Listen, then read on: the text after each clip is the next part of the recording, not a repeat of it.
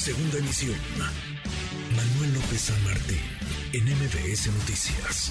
¡Fuera! ¡Fuera! ¡No hay dinero! ¡No hay dinero! ¡Vámonos!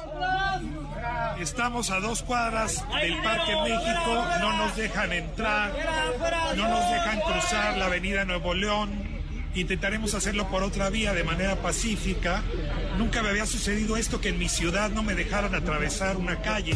No se ve todos los días, esto ocurrió el pasado fin de semana, que a un ciudadano, que a un periodista, es la voz de Ricardo Rafael, que usted escuchaba, un periodista de sobrado prestigio, le impidieran el paso en una calle, en la alcaldía Cuauhtémoc.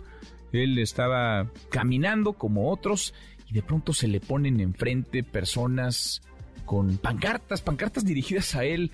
Ricardo, querido Ricardo Rafael, qué gusto escucharte, ¿cómo estás?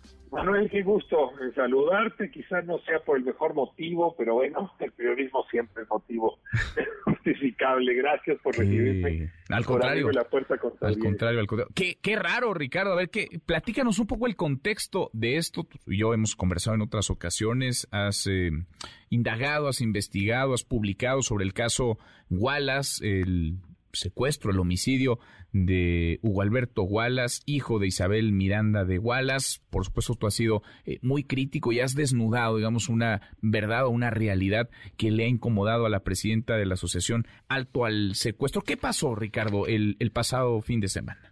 Eh, déjame eh, comenzar por un dato que es uh, menos conocido, y es que a mí me interceptaron a un kilómetro del Parque México. Sí. Es bien importante, Ujú. porque estos gritos, si este fuera, fuera, no ocurre cuando pues ah, yo debí llegar al Parque México, porque realmente fue al final que lo hice, sino un kilómetro y medio atrás, unos ah, un kilómetro atrás. Yo me había dado cita con unas personas de edad, casi todas ellas, arriba de 75, 60 años, eh, pues que iban caminando lento y que lo mejor era llegar en grupo eh, en la esquina de Tamaulipas y Michoacán. Eh, la cita no la hicimos pública, la hicimos mediante pues estas plataformas que uno usa, concretamente mediante WhatsApp. Es decir, que cuando me interceptan a escasos cinco minutos de caminar eh, después de esa esquina, pues solamente lo pudieron haber hecho si sabían dónde estaba y dónde me había citado con ellos. Entonces, regresamos a una conversación previa, Manuel. Pues tengo que decir que la señora Wallace sigue teniendo instrumentos de espionaje que le permiten saber dónde estoy. No, es que sí es una cosa, conforme pasan las horas que me da, pues yo no sé si es angustia la palabra, pero sí te ruego que me permitas denunciarlo. Yo no fui detenido por estos grupos en el Parque México, sino a un kilómetro de distancia.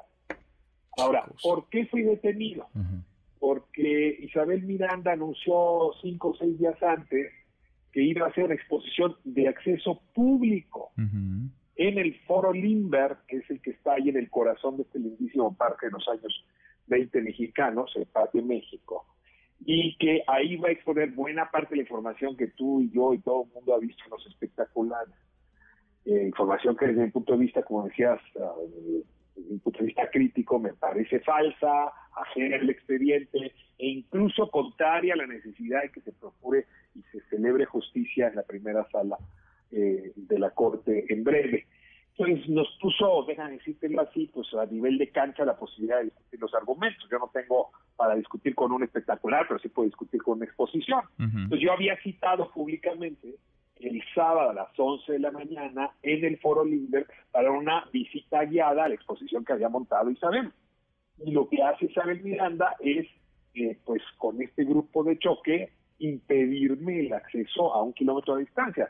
Puede negar ella, pues que eh, tuvo que ver con el asunto, pero pues ¿quién más pudo haberle pagado a estas personas para que nos bloquearan? Sí, ¿de dónde salieron esos, esos espontáneos, Ricardo, que con todo y pancartas estaban impidiéndote el paso a ti y a quienes te acompañaban? Incluido tu perrito, porque te vimos ahí con tu perrito. Sí, con, con, con el mosco. Sí. Mira, este, la verdad es que sí, sí tengo dos hipótesis, ¿no? Eh, te cuento la, la escena final, porque la escena final te responde ya en parte. Eh, yo sí logré ahí escabullirme, es mi colonia, la conozco bien, entonces me logré escabullir para llegar todavía como a no sé, 100 metros del Foro Limber, ¿no? A esa hora de la mañana hay mucha gente bailando en los brazos del Foro Limber.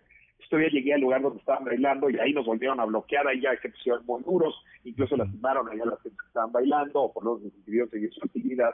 Y ya en ese momento yo tomo la decisión de que no hay nada más que hacer, ya habíamos transmitido por Instagram, yo no quería arriesgar a nadie más y yo ya traía mucho dolor en la pierna porque me había lastimado en el camino. Y en ese momento me acerco un par de ellos y digo, oye, ya nos vamos, ya ahí muere. Y le digo, y agradezcanme porque pues gracias a hoy, gracias a mí, hoy tuvieron una lanita, ¿no? Que se habrán dado 300, 600, no sé cuánto les dieron. Y entonces me dice el tipo, pues mire usted, ¿por qué no se mocha de una vez y así me la llevo doble? ¿Qué va? Entonces, mira, claro que están pagados. Ahora, hay muchas hipótesis, pero yo tengo una, que es la que voy a defender aquí.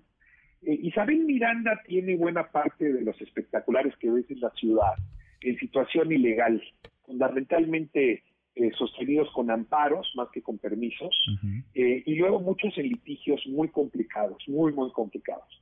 Eh, y ya tengo yo antecedentes de que cada vez que le van a quitar un espectacular, Isabel logra, por un lado, llevar a este grupo de gente que justamente son los que impiden que descuelguen los espectaculares, las lonas, que las grúas se mueven, pero también tengo antecedentes de que el otro brazo que les, funciona para esto es aceitar, darles dinero, corromper a los jefes de la policía de los sectores donde tiene estos espectaculares. En 2019 hice una cosa muy similar cuando le iban a bajar a un espectacular, de hecho se lo bajaron en Avenida Revolución, el grupo Nerval le quitó el contrato que tenía un espectacular cerca de un centro comercial y se le fueron encima al, representante jurídico de esta organización, de esta empresa, lo, golpearon, se lo llevaron preso y todo esto con apoyo de la policía. Entonces no es nuevo que Isabel puede hacer uso de los jefes del sector de un lado y de este grupo de porros para enfrentar enemigos. Además que esto normalmente lo hace para que su negocio muy lucrativo y poco legal no funcione, pero no me había tocado que lo utilizara ahora también para litigar de esta manera, centímetro a centímetro, la posibilidad de ver o no ver una exposición que ella misma montó en un espacio público con mis impuestos, porque por cierto, pues es mi colonia, te lo tengo que decir. Pues sí, pues sí, no, es de verdad, quienes no han podido ver los videos que tú compartiste que están en tu cuenta de Twitter son muy descriptivos, no solamente de lo que sucedió, sino de la respuesta de la, entre comillas, autoridad de los policías que conversaban contigo, Ricardo, que no sabían bien a bien eh, ni qué hacer, te preguntaban si el caso Wallace había ocurrido ahí en esa colonia, vaya, unas cosas que de verdad ya caen en el terreno del, del surrealismo. Por lo pronto y como siempre, nuestro abrazo solidario porque a cualquier ciudadano y por supuesto a cualquier periodista se le debe permitir el libre tránsito y la libre expresión y manifestación de sus, de sus ideas. Ricardo, tú has sido muy valiente en este y en otros casos